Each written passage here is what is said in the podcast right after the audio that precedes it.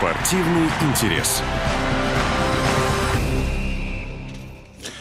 Добрый вечер. 21 час и 5 минут. В эфире радио Балтика, программа «Спортивный интерес». Я Вадим Шереметьев. Напротив меня сегодняшние гости. Будем плыть под парусами, возможно, и на э, Финском заливе в том числе. Итак, э, сегодня говорим о чемпионате Европы в классе «Дракон», который завершился Несколько дней назад э, в Санкт-Петербурге Анастасия Жолобова, заместитель директора Академии парусного спорта. Анастасия, добрый вечер. Добрый вечер. Иван Бедзили, руководитель пресс-службы яхт-клуба Санкт-Петербурга. Правильно? Правильно, добрый вечер. Добрый вечер, Иван. Но, естественно, не можем обойти внимание олимпийскую тему, потому что каждый день происходят разные события, каждый день то кого-то дисквалифицируют, то, наоборот, амнистируют, и Сейчас у нас на связи Александр Анатольевич Кузнецов, заслуженный тренер России по велоспорту. Александр Анатольевич, добрый вечер. Добрый вечер. Добрый вечер. Ну что же, обсудим последние темы, последние события сегодняшнего дня. Ну, во-первых, Александр Анатольевич, как вы оцениваете тот факт, что многие российские велогонщики все-таки не поедут на Олимпиаду из-за вот этого допингового скандала? Ну, я считаю, что здесь, конечно, очень плохо сработал наш Национальный Олимпийский комитет. Это его жертвоприношение угу. того, что ввести такой термин «чистый спортсмен», «нечистый спортсмен». Если, допустим, Сергей Шилов 7 лет находится в Питере, десятки проб за рубежом и никаких проблем, и где-то когда-то, в 2009 году, у него там просто был об, э, э, обнаружен медикамент и получил годичную дисквалификацию.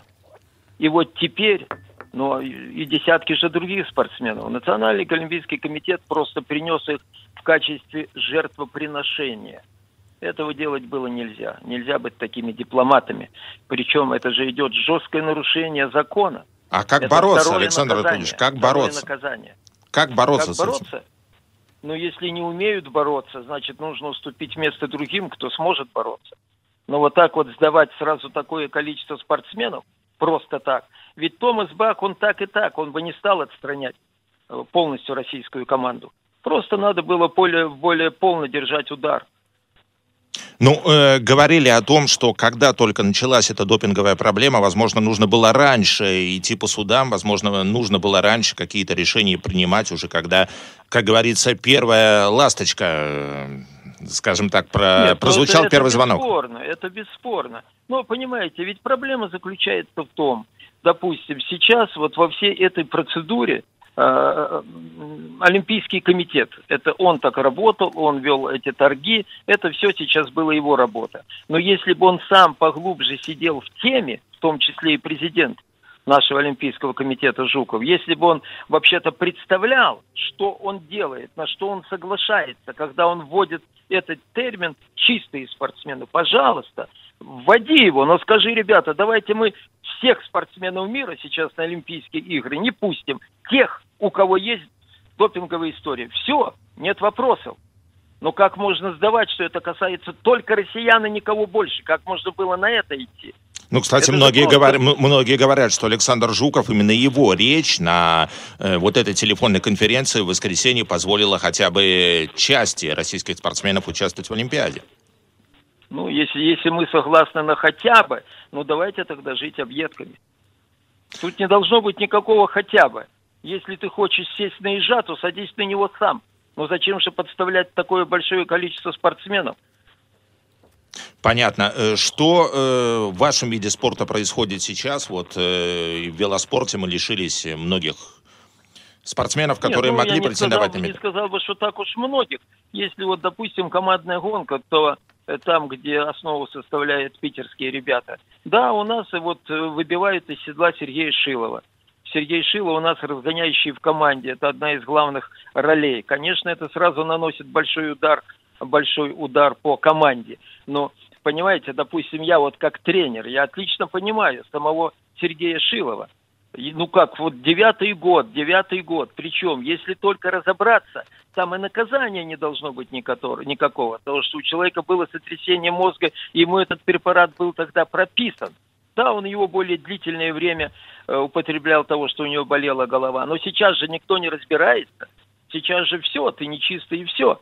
Понимаете? Поэтому я не знаю. Просто я считаю, что вот такое жертвоприношение, такое небрежное отношение со спортсменами, оно просто недопустимо. Ведь нам же и дальше жить. Нам жить дальше. А как жить дальше, игры. Александр Анатольевич? Ну, вот, вот что делать сейчас э, Национальному олимпийскому комитету? После, начать, уже после начать Олимпиады. вообще-то работать. Начать работать и поглубже окунуться в спорт. Олимпийский комитет, он парит в воздухе. Я вот, я работаю тренером, я работаю тренером 49 лет. Я хорошо знаю Национальный олимпийский комитет СССР. Виталия Георгиевича Смирнова, я его прекрасно знаю. Весь национальный э, комитет олимпийский в то время состоял буквально меньше 20 человек сотрудников. Сегодня их около 200. Ну угу. вот сказать, что в 10 раз увеличилась их работоспособность, я считаю, что она примерно во столько же упала. Того, что в то время не было многих проблем, которые есть сейчас.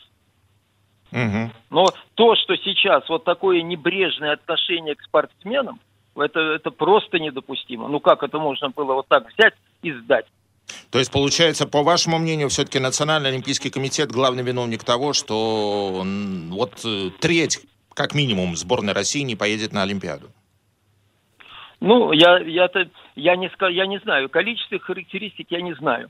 Но сдавать спортсменов, который практически ни в чем не виноват, он перед законом ничем не виноват. Даже те, у кого была допинговая история, они за нее рассчитались. Они многие годы не имеют никаких нареканий. Никак нельзя было согласиться на то, что Россию ставят совершенно в другое положение, чем другие страны. Пожалуйста, вводите этот термин, что на Олимпийских играх участвуют только спортсмены, у которых нет допинговых историй, нет проблем. Да, на вот это можно соглашаться. Я как раз Но и хотел вас спросить. касается только России.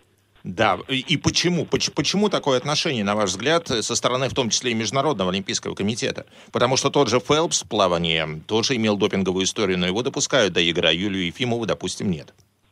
Ну, нет, ну тут-то все ясно, тут все ясно. Допустим, национальный Э, Международный Олимпийский комитет, включая президента Томаса Баха, они же не хотят повторить судьбу Блатнера. Они же видят, как, э, как уничтожалась, как пиналась ФИФА. Как туда... Это политика, это политика, это давление. Они, они не могут выдержать, поэтому они искали. Им нельзя и Россию не допустить. Нельзя. И нельзя тем не угодить. Они искали компромисс. Компромиссом явилось то, что пускай решают федерации.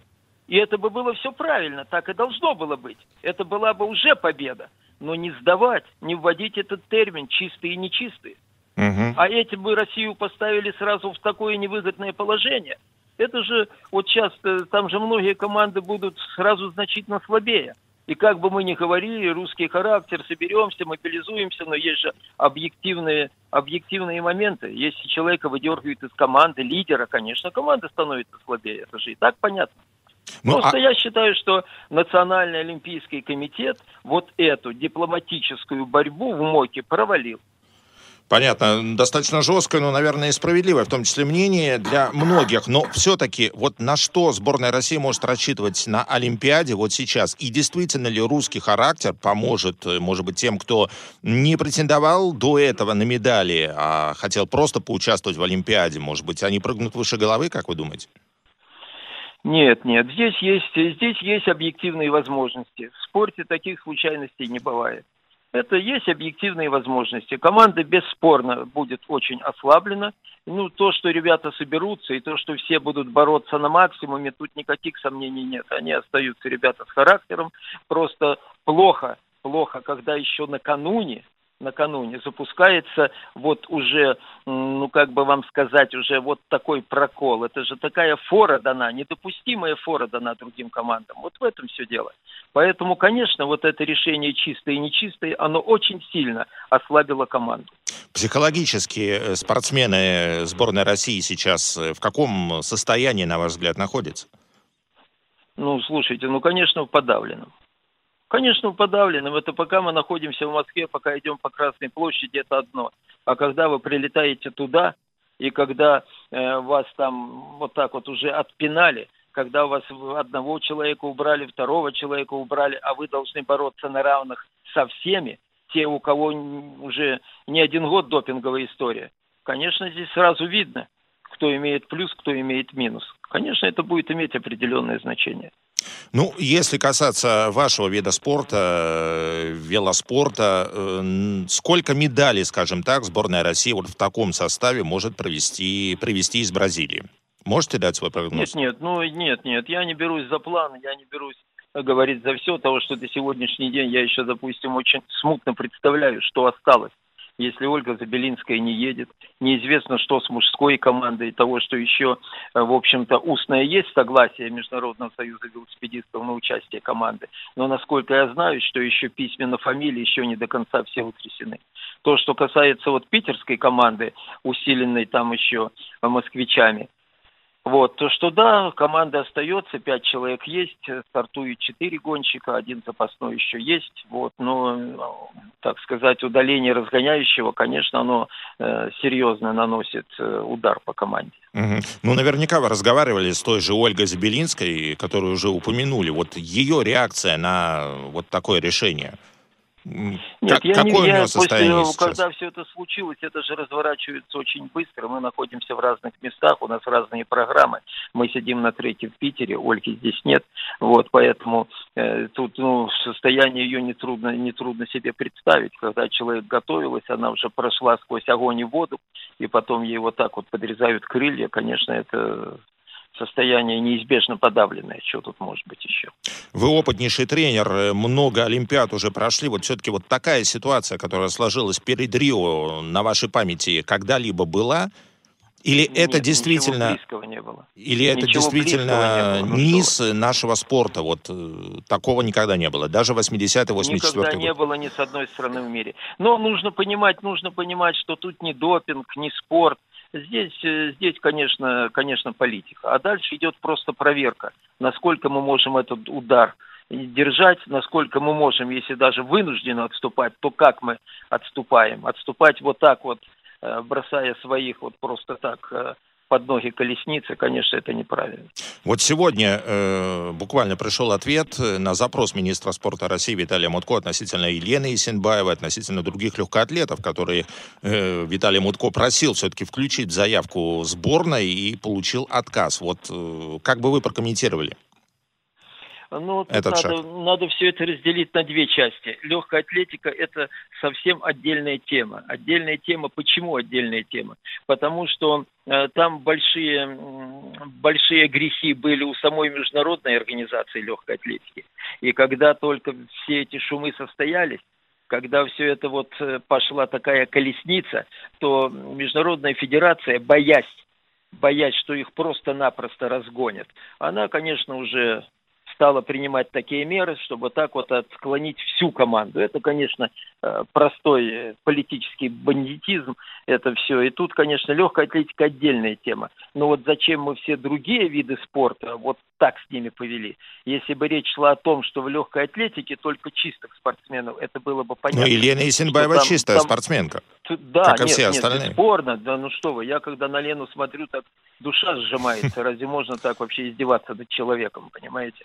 Это, это бесспорно, то, что там многие люди пострадали просто ни за что. Но легкая атлетика, у них э, уже длительная борьба идет на протяжении многих месяцев. И вот когда удалось дисквалифицировать Национальную Федерацию России по легкой атлетике, поэтому это немножко другая тема. Но другие же виды спорта, их же нельзя было в эту кашу заваривать. Тут больше ни в одном виде спорта такой ситуации не было. А вот это наше согласие Национального олимпийского комитета чистые и нечистые спортсмены распространить на все остальные виды спорта, вот это, конечно, стратегическая ошибка, которая была просто недопустима. А если бы э, Национальный олимпийский комитет не получил согласия, возможно, всю сборную бы отстранили? Вам не кажется? Ну, вы знаете, в данной ситуации, чем вот такое издевательство, как сейчас, тут, пожалуй, 50-50. Тут еще трудно сказать, что надо делать. Это можно будет итоги подвести после уже окончания Олимпийских игр. Но во всяком случае, я считаю, что Олимпийский комитет, э, Международный Олимпийский комитет не пошел бы на то, чтобы отстранить всю команду. Это пресса, журналисты, давление, политика. Но что такое отстранить Россию полностью команду? Это, это, я считаю, что это было невозможно, и Томас Бах это прекрасно понимал, как и другие члены э, руководящего комитета. Ну что ж, компетентное время, э, мнение. Большое спасибо, Александр Анатольевич. Александр Анатольевич Кузнецов, заслуженный тренер России. Действительно, возможно, можно было бы пойти на какой-то риск и сохранить всех спортсменов. Ну что ж, у нас э, сейчас новости, реклама. После этого окунемся в парусный спорт. Спортивный интерес. Это программа «Спортивный интерес». 21 час 24 минуты. В студии Вадим Шереметьев и наши сегодняшние гости. Говорим о парусном спорте. Заместитель директора Академии парусного спорта Анастасия Жолобова. Добрый вечер, Анастасия. Добрый вечер еще раз. И руководитель пресс-службы яхт-клуба Санкт-Петербурга Иван Бедиля. Иван, приветствую вас. Добрый вечер. Ну что же, вот, кстати, мы услышали мнение Александра Анатольевича Кузнецова, знаменитого тренера. Парусный спорт тоже олимпийский. И, насколько я знаю, вот по моей информации, одного человека все-таки отстранили в парусном спорте, российского спортсмена, от Олимпиады. Как такое может быть? Какой может быть допинг в парусном спорте? Вы правы и в первом, и во втором случае, э, и в том, что рулевой нашего экипажа класса 470 Денис Зыкин из Анапы э, не был допущен Международной ассоциацией парусных федераций к участию в Олимпиаде, хотя физически он находится сейчас в Рио на сборе на предолимпийской регате, и для него, я уверен, это решение являлось настоящим шоком.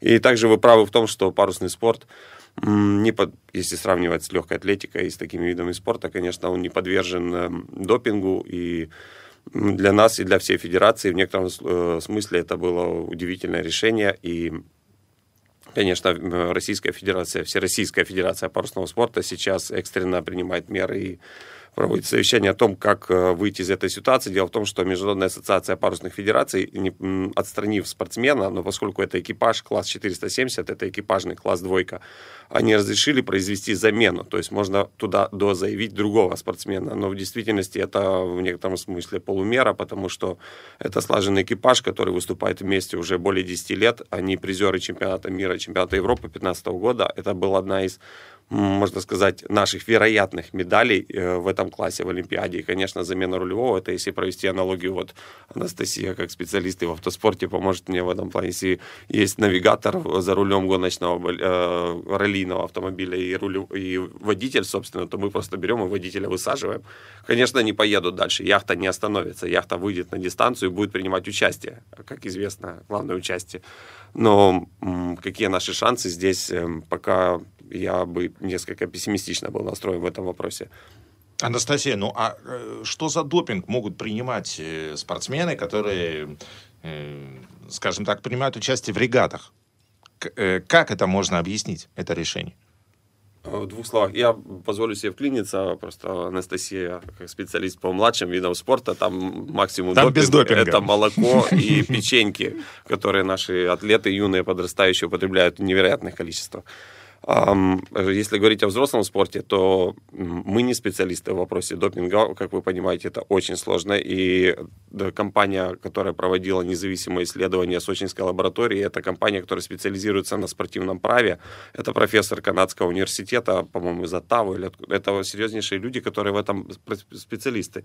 И следует различать допинг и просто запрещенные э, препараты. То есть, что было э, в этом отчете не сказано, что было найдено. И было ли найдено вообще что-то. опять же, запрещенные препараты, может быть, случайный человек принял, просто не знал, что это Совершенно верно. запрещен. Мы э, не обладаем информацией о том, что было найдено в этой пробе, было найдено что-то. В отчете говорится о том, что проба имеет следы вскрытия, а не о том, позитивна она или негативна. И, а, соответственно, решению МОКа все, кто был упомянут в этом отчете, автоматически подлежат дисквалификации. Поэтому о самой пробе уже речи не идет. Просто упоминание человека в отчете означало для него конец вот олимпийской, скажем, ну не олимпийской карьеры, это молодые люди еще, я, я уверен, что они много олимпиад пройдут в будущем, но на данном случае цикл для него, к сожалению, закончен. Да, мы, кстати, поговорим о том, что парусный спорт, он действительно, как и керлинг, наверное, в общем, и в 60 лет э, под парусами ходят, э, равно как и в керлинге тоже участвуют в олимпиадах.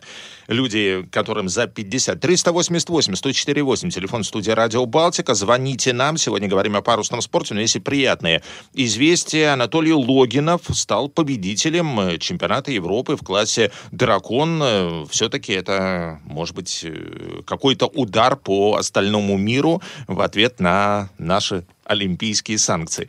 Расскажите немножко об Анатолии, что это за спортсмен и ожидалась ли его победа?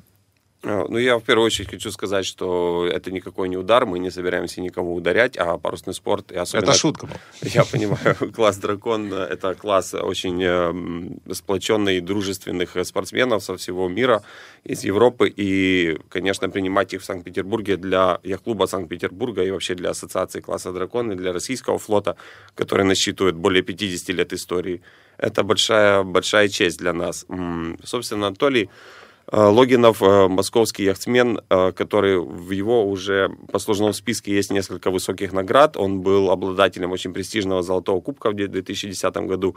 Он многократный чемпион России в классе «Дракон». Эм, он очень сильный спортсмен, он очень серьезно подходит к соревнованиям. Я скажу только такую черту маленькую, что на акваторию будущего чемпионата Европы к нам на на Невскую губу он прибыл одним из первых, и одним из первых начал тренироваться и э, все тренировочные регаты и чемпионат России, который был, который предварял чемпионат Европы у нас на нашей воде здесь в Санкт-Петербурге, он тоже выиграл. То есть этот человек очень целеустремленный и настроенный. Когда мы получили право проводить чемпионат Европы в России, я уверен, тогда уже его подготовка была начата к тому, к этой цели он шел сдалека. То есть задолго шел к этой цели, и эта победа, конечно, еще раз доказывает о том, что российский флот очень сильный в классе «Дракон». И я надеюсь, она, конечно, не последняя. Тем более приятно было завоевать его на домашней воде в соперничестве с 45 экипажами из 13 стран. Это программа «Спортивный интерес». 21 час и 31 минута. Говорим о парусном спорте. Что ж, приятно. Анатолий Логинов э, одержал победу. Ну, насколько я знаю, что вот э, в последней гонке все решилось, и э, спортсмен, который претендовал на победу, Штефан Линк, да, насколько я понимаю, он почему-то сошел с дистанции. Вот э, как такое может быть?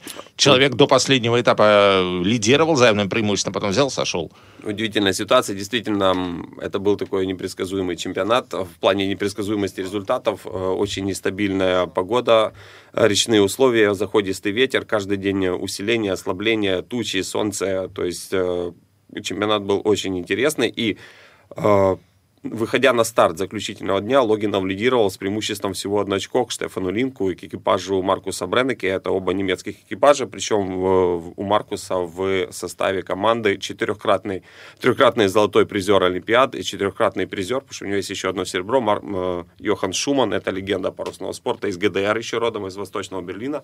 Он немножко даже по-русски говорит. Это человек, с, с именем которого поколения яхтсменов просыпались каждый день и стремились повторить его успех. Так вот, э, Логинов выходил с преимуществом в одно очко. Была проведена первая гонка дня. Э, Логинов финишировал где-то в двадцатке. Э, Штефан Линк финишировал в десятке. То есть он стал лидером общего зачета. И он рассчитывал, что следующая заключительная решающая гонка дня будет для него как бы удачной. Но когда он на первое огибание знака вышел далеко в тридцатке, был сильный заход ветра, он вышел за тридцаткой, он настолько разнервничался, не совладал с собой. Мне кажется, что решил покинуть просто дистанцию, ему этот результат пошел на выброс худшего результата, и он в любом случае гарантировал себе место в тройке, но, место, но он решил не продолжать борьбу за золото. Э, следует отметить, что Логинов тоже огибался на первом знаке, далеко не, не лидер, но он не бросил, не ушел с дистанции, и постепенно, постепенно, с каждым заходом ветра он э, себе пробивал путь в лидеры, в итоге финишировал пятым, обошел своих соперников и победил, и добыл это золото. То есть это была действительно волевая, очень серьезная победа. Более того, он закончил э, чемпионат Европы с равенством очков э, с, э, с Стефаном Линком, э, собственно. Но только благодаря тому, что у Логинова есть, была победа в этих состоявшихся девяти гонках, одна победа, а у Линка не было этих побед. У него четыре вторых прихода из девяти гонок состоявшихся, четыре вторых прихода. Вот эта победа его вытащила. Победа, заработанная в начале чемпионата, вытащила его медаль в конце. Вот так сработал этот чемпионат. Мы пока пришли на берег, мы руками не могли посчитать результаты, мы не могли поверить, что Логинов выиграл. Точнее, мы верили, что Логинов выиграл, но не были уверены, потому что были разные мнения. И только когда судьи объявили результаты, тогда все выдохнули и сказали, ну все, теперь Анатолий чемпион, и в России кубок, очень престижный серебряный кубок, учрежденный в 28 году, 1928 он у нас теперь на год до следующего чемпионата Европы. Иван, это все очень интересно, безусловно, но э, сейчас нас слушают простые люди, которые никогда под парусами не ходили, возможно, даже яхт никогда не видели. Что такое заход ветра? Вот э, расскажите, вы несколько раз упомянули э, этот термин. Заход ветра. Что это такое? Прошу прощения, как Суворов, который рассказывал э, царю о битве и заигрался немножко. Царь говорит, да, хорошо ваши эти термины. Заход ветра – это изменение ветра, направление ветра, ну, то есть он дует там, например, там 310 градусов, компас дует ветер 310 градусов, через 5 минут он дует 320, потом возвращается на 310. Ветер никогда, ну, на море ветер стабильный более-менее, на морских акваториях, на речных акваториях, которые мы здесь имеем, ветер очень, как говорят яхтсмены, заходистый, что, собственно, нашим, наших детей делает очень конкурентно способными в Европе, потому что они растут на речных условиях, они очень умеют чувствовать и предсказывать эти заходы ветра. Осциллирующий ветер, заходистый ветер, это большая большая наука, это серьезно. Очень интересно. То есть, если у нас есть реки, чем больше рек, тем больше олимпийских чемпионов, возможно, в будущем. Эм, наша Академия парусного спорта и клуба Санкт-Петербурга работает именно в этом направлении, и я надеюсь, что из наших 300 детей, которые у нас занимаются, эм, в 2020 году в Токио уже будут на старте наши воспитанники. Ну что же, и олимпийские медали в том числе, возможно, будут. Э, э, почему в Петербурге прошел чемпионат Европы и вообще как э, иностранные спортсмены отреагировали на то, что именно Россия, Петербург примет такое соревнование? А, следует сказать, что российский флот класса «Дракон» насчитывает, как я уже говорил, более 50 лет истории. Например, в составе флота сейчас чемпионата Европы соревновался Борис Александрович Хабаров, участник Олимпиады 72 года, ветеран, 84 года ему. Он еще соревновался, да, с Хуаном Карлосом, тогда еще молодой король Испании Хуан Карлос тоже принимал А участие. я тут с керлингом сравнил. 84 года, боюсь, в керлинг не поиграть. А, настоящий ветеран, очень э, здоровый яхтсмен. Борис Александрович, э, я к чему веду, что в России очень давний, давняя история класса «Дракон». В России не только хорошие яхтсмены класса «Дракон», в России еще специалисты, которые строят яхты класса «Дракон». Например, я должен сказать, что у нас было на дистанции 7 так называемых классиков, то есть яхт, построенных до 72 года, которые, конечно, прошли реставрацию. Так вот, реставрацию они прошли именно в руках мастеров петербургских, которые знают и умеют строить класс дракон. А это, поверьте, не просто. Дело в том, что класс дракон это монотип, то есть яхты все должны быть абсолютно одинаковыми по форме корпуса. И есть специальные лекала, а затем на соревнованиях присутствуют мерители, которые проверяют соответствие корпуса правилам класса. Поэтому нельзя строить там абы что, оно просто не будет допущено к соревнованиям. Так вот, у нас есть школа, которая строит. И э, вообще активность россиян на международном уровне в парусном спорте в последние годы настолько велика, что Международная ассоциация не могла не учесть пожелания э, Российской ассоциации, скажем так, пожелание, предложение э, наш э, заявку Российской ассоциации класса «Дракон» провести, принять один из этапов, э, скажем, не один из этапов, а одно из крупных соревнований календаря э, годового, то есть, в частности, чемпионат Европы, принять в Санкт-Петербурге. Здесь сыграла свою роль и э, спортивная составляющая, и готовность клуба Санкт-Петербурга принимать такие международные регаты такого уровня. Ну и, конечно, красота самого города, бывшей столицы Российской империи. И тут есть что посмотреть, и это тоже немаловажно, ведь там старшие люди, которые любят, кроме того, чтобы соревноваться, они еще и любят путешествовать, им важны впечатления. И это тоже сыграло сыграла свою роль. 388-104-8. Говорим сегодня о парусном спорте и празднуем в том числе победу Анатолия Логинова в чемпионате Европы в классе дракона. Вот, кстати, по поводу посмотреть. Соревновались-то на Финском заливе, насколько я понимаю. Может быть, красота города и не удалось посмотреть участникам? Совершенно Где верно. они жили? Они жили в гостинице, в гостинице Крестовской, они жили на мойке в гостинице Кемпинский. Кстати, один из партнеров, э, который сильно помог в проведении чемпионата, это гостиница Кемпинский. Я извиняюсь за рекламу такую, но что было, то было, помощь была существенна. А поэтому э, большинство спортсменов жило прямо в сердце города, у них до Эрмитажа было буквально рукой подать. Ну, тогда все понятно. Город увидели. Не то слово. Город увидели. Почему дракон? Что это такое? Откуда такое название? Класс дракон. Эм, есть несколько версий происхождения этого названия, то есть достоверно, скажем, каждый, каждая страна придерживается своей версии. Одна из версий, что это чуть-чуть измененное произношение фамилии самого автора проекта класса дракон. И, ну, его фамилия не похожа на слово дракон. Якобы кто-то ошибся и неправильно написал. И сам проект был создан в 1928 году, и с тех пор вот успешно как бы соревнуется, прошел олимпийскую карьеру этот класс. В 1972 году была последняя Олимпиада дракона.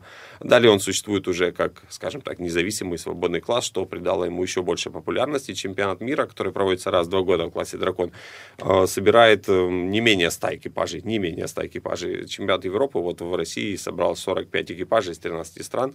Учитывая некоторую, конечно, политическую напряженность, то это, это успех успех. Это много. Понятно. Э, класс дракон все-таки, вот по сравнению с другими классами, это, э, скажем так, э, как котируемый класс, насколько он, скажем так, котируется в Европе, в мире?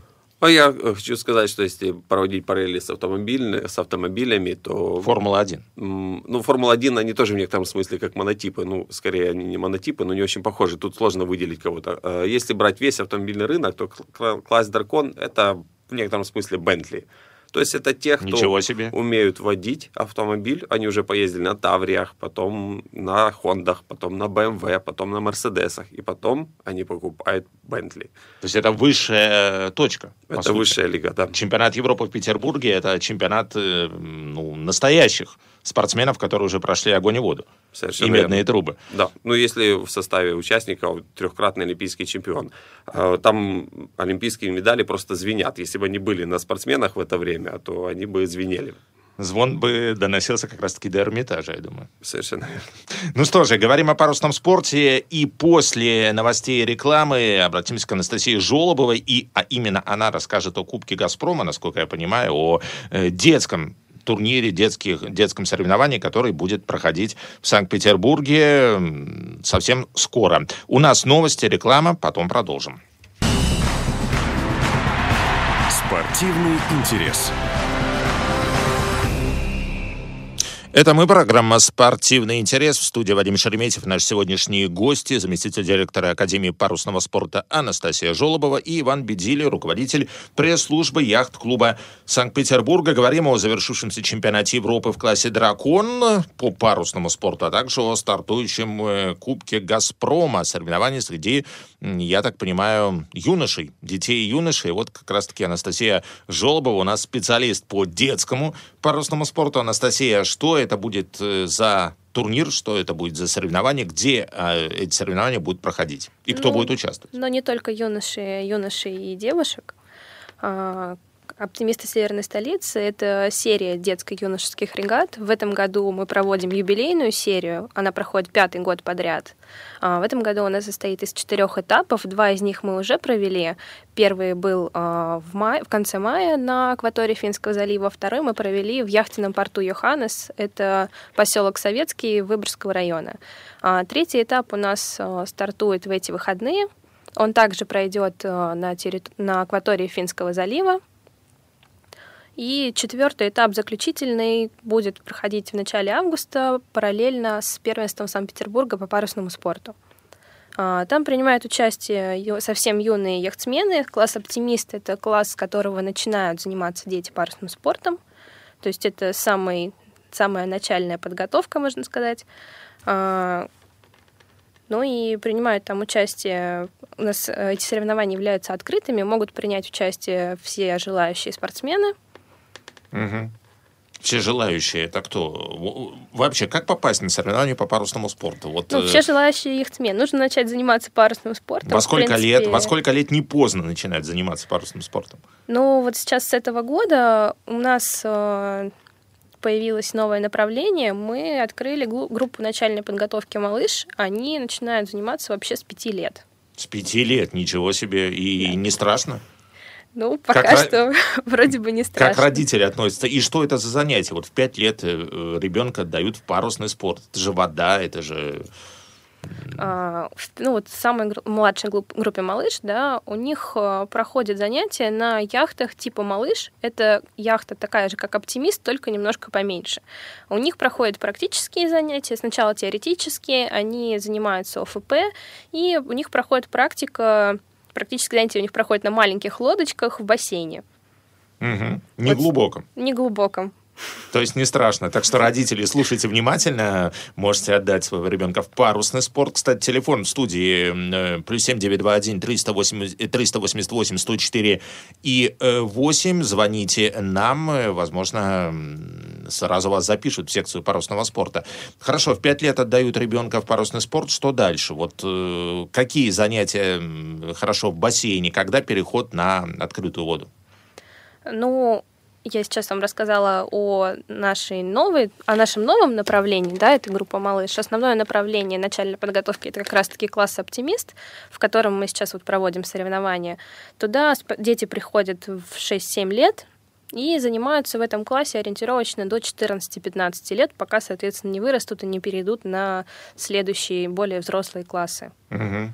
То, э, то есть уже в, э, с 6-7 лет э, соревнования уже проходят на открытой воде? Да, да. У них и соревнования, и тренировочный процесс проходит на открытой воде.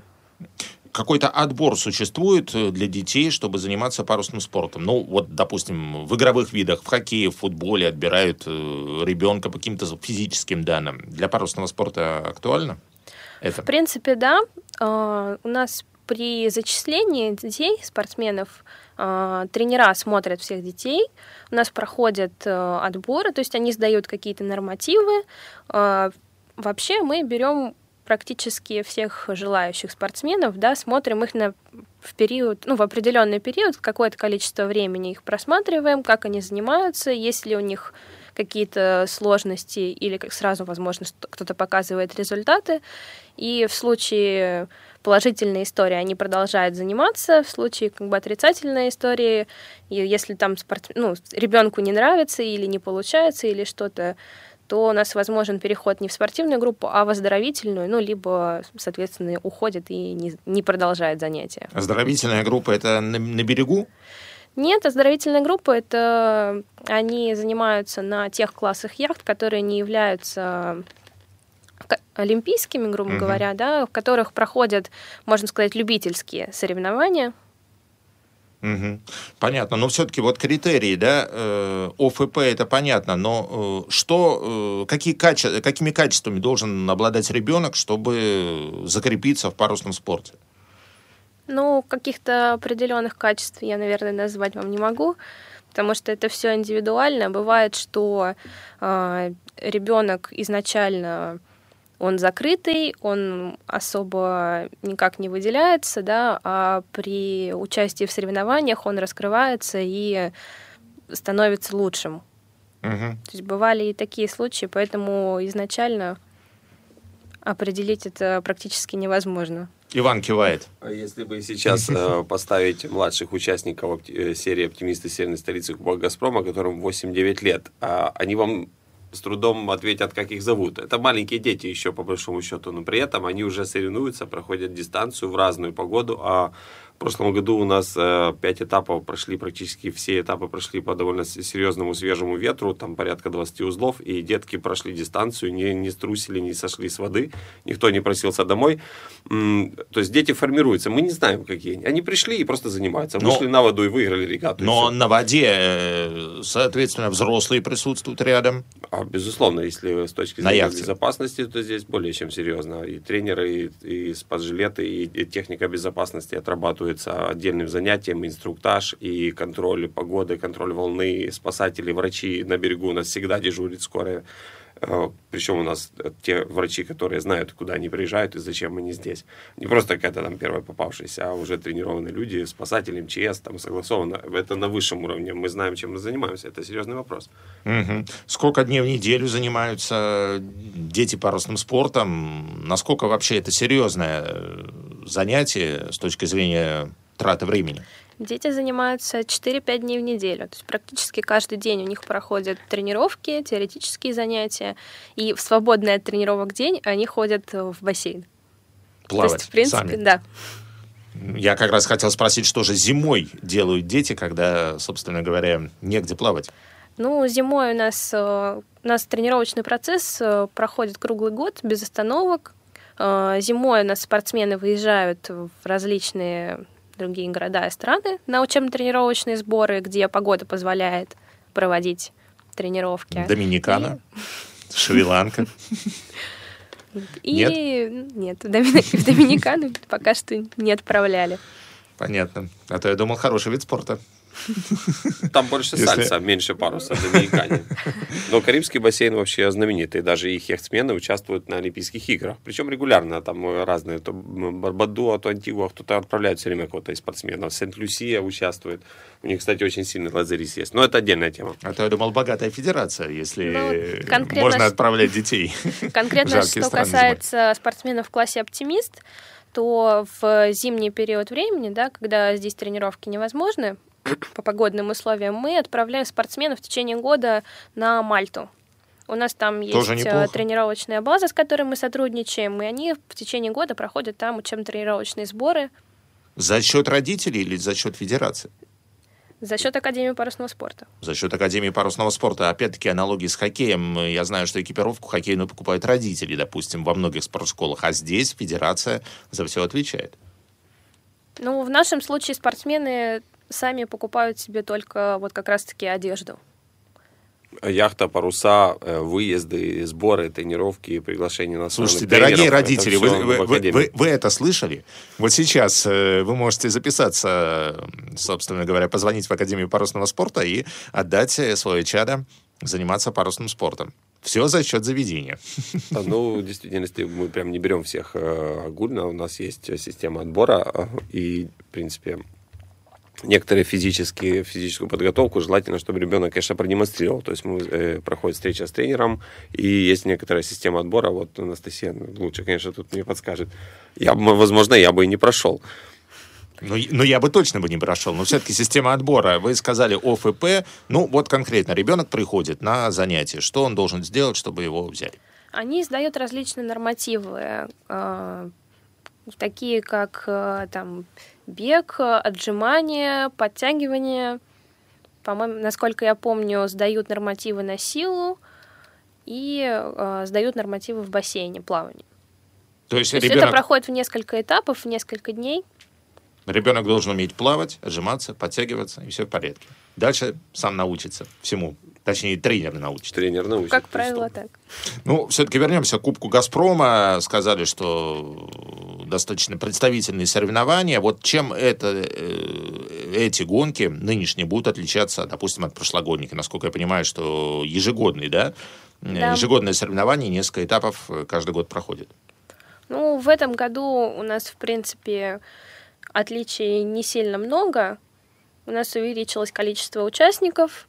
А, в этом году на четвертый этап у нас э, приезжают участники, так как он будет проходить совместно с первенством Санкт-Петер... Санкт-Петербурга, у нас приезжают участники из э, Перми первый раз к нам. По остальным регионам, в принципе, все как э, обычно. Как правило, у нас еще часто приезжают участники из Финляндии. Они могут принять участие, так как соревнования являются открытыми. Угу. Мы также их ожидаем вот на третьем и четвертом этапе. Ну, петербургских э, детишек, наверное, большинство все. Петербургских, конечно, большинство, так как это местные соревнования, да, проводятся они ежегодно. А, на втором, на первых двух этапах было около 80 участников.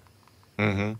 Но все-таки э, уже осталось буквально 4 минуты у, у нас э, конец эфира, и хотелось бы поговорить о популярности да, парусного спорта. Вот насколько все-таки вот вы работаете с теми, кто приходит в секцию, насколько увеличивается количество детей, которые хотят заниматься парусным спортом в Санкт-Петербурге? Или ну, наоборот не увеличивается? У нас э, количество спортсменов и желающих увеличивается с каждым годом. Если в, э, ну, даже если судить по этому соревнованию, да, если в 2012 году это было около 40 участников, максимальное количество, да, то в этом году максимальное количество ожидается в районе 180 участников. То есть это практически в, в 4 раза, в 3-4 раза. Да, также у нас ежегодно растет количество наших спортсменов, занимающихся в академии в различных классах. Кто-то в олимпийских, кто-то в начальной подготовке. Угу. То есть можно говорить о том, что скоро сборная России на Олимпиадах следующих будет завоевывать олимпийские медали. Ну, мы к этому... В том числе спортсмены Петербурга. Мы к этому идем. Ну и на данной Олимпиаде один из спортсменов, который выступает за Академию парусного спорта, это Сергей Комиссаров, он гоняется в классе лазер. Он сейчас вот проходит предолимпийский сбор в Рио. Допустили все-таки Сергея Комиссарова. Ну, с нашими Слава спортсменами Богу. все в порядке. Все-таки какие тогда его шансы на олимпийские медали, возможно? Следует сказать, что это один из э, сильнейших в Европе спортсменов в классе лазер, радиал, лазер стандарт. Он отбирался и на Лондонскую Олимпиаду, он отбирался и на Пекин до этого. То есть он прошел несколько циклов. Там он проиграл внутри, э, то есть лицензия у страны была, но проиграл внутри, скажем, командную борьбу спортсменам из других регионов и э, не сдался. И это его третий, если не ошибаюсь, цикл отбора. Сейчас Академия парусного спорта и команда ЦСКА московская его поддерживают. И он находится в отличной форме, уже завоевал медали в течение этого олимпийского цикла, завоевал медали континентальных чемпионатов и э, региональных э, соревнований, и этапов Кубка мира – в классе лазер-стандарт, и я скажу, что шансы довольно высоки. Это очень серьезный э, спортсмен, очень серьезной подготовки, и мы, конечно, болеем всей академией, я теперь думаю, что и всем городом болеем за спортсмена, который выступает за Москву и Петербург. Но учитывая то, что нас каждым годом отсеивают э, каких-то участников Олимпиады, я думаю, что каждый участник ценен теперь уже вдвойне или даже втройне. Будем надеяться, что у Сергея Комиссарова будет все в порядке, что он действительно выступит хорошо. Ну а в целом, вот действительно в Рио, кроме Сергея Комиссарова, кто-то может э, нас порадовать какими-то медалями? А, сборная собралась очень серьезная. Значит, Максим Оберемко, спортсмен из Севастополя, из Евпатории, он приехал на свою пятую Олимпиаду. Это настоящий ветеран парусного спорта. И, конечно, всегда рассчитываем на то, что он добьется и покажет медали. Э, добьется медалей. У нас э, еще юниор-спортсменка Стефания Илфутина, которая уже на международной арене завоевала много наград высшей пробы в классе. Это я говорю о спортсменах класса э, виндсерф программа Винсерф, класс RSX, мужская женская программа. То есть в мужской программе у нас ветеран Максим Оберенко, ему 30, за 35 лет, а в то время как Илфутина еще 20 лет ей нету, если я не ошибаюсь. Она из Анапы, э, очень-очень подготовленная спортсменка э, в классе 470 в женской программе. Алиса Кирилюк э, и Дмитриева были в пятерке на чемпионате Европы и на чемпионате мира. Рассчитываем на их экипаж. То есть сборная в действительности очень сильная. Конечно, конкуренция невероятная невероятное в парусном спорте. Со стороны морских держав а, Новая Зеландия, Австралия, Великобритания, в принципе, неплохо подготовлены США, Бразилия выступает на домашней воде. Есть, есть с кем бороться, но мы рассчитываем, что, в частности, я знаю, что Федерация делает ставку на, на женскую программу виндсерфа класса RSX, на Стефанию Футину. Довольно высокие ставки на то, что она завоюет медаль или хотя бы будет в пятерке, что очень высокий результат. Ну что же, пожелаем удачи нашим спортсменам, в парусном спорте в том числе. Надеемся, что они привезут не одну, а несколько медалей в Россию и каким-то образом компенсируют э, недосдачу этих самых медалей в других дисциплинах. У нас сегодня в гостях были Анастасия Жолобова, заместитель директора Академии парусного спорта. Анастасия, спасибо, что пришли. Иван Бедзили, руководитель пресс-службы яхт-клуба Санкт-Петербурга. До встречи вновь. Программа «Спортивный интерес». Встретимся завтра. Пока-пока.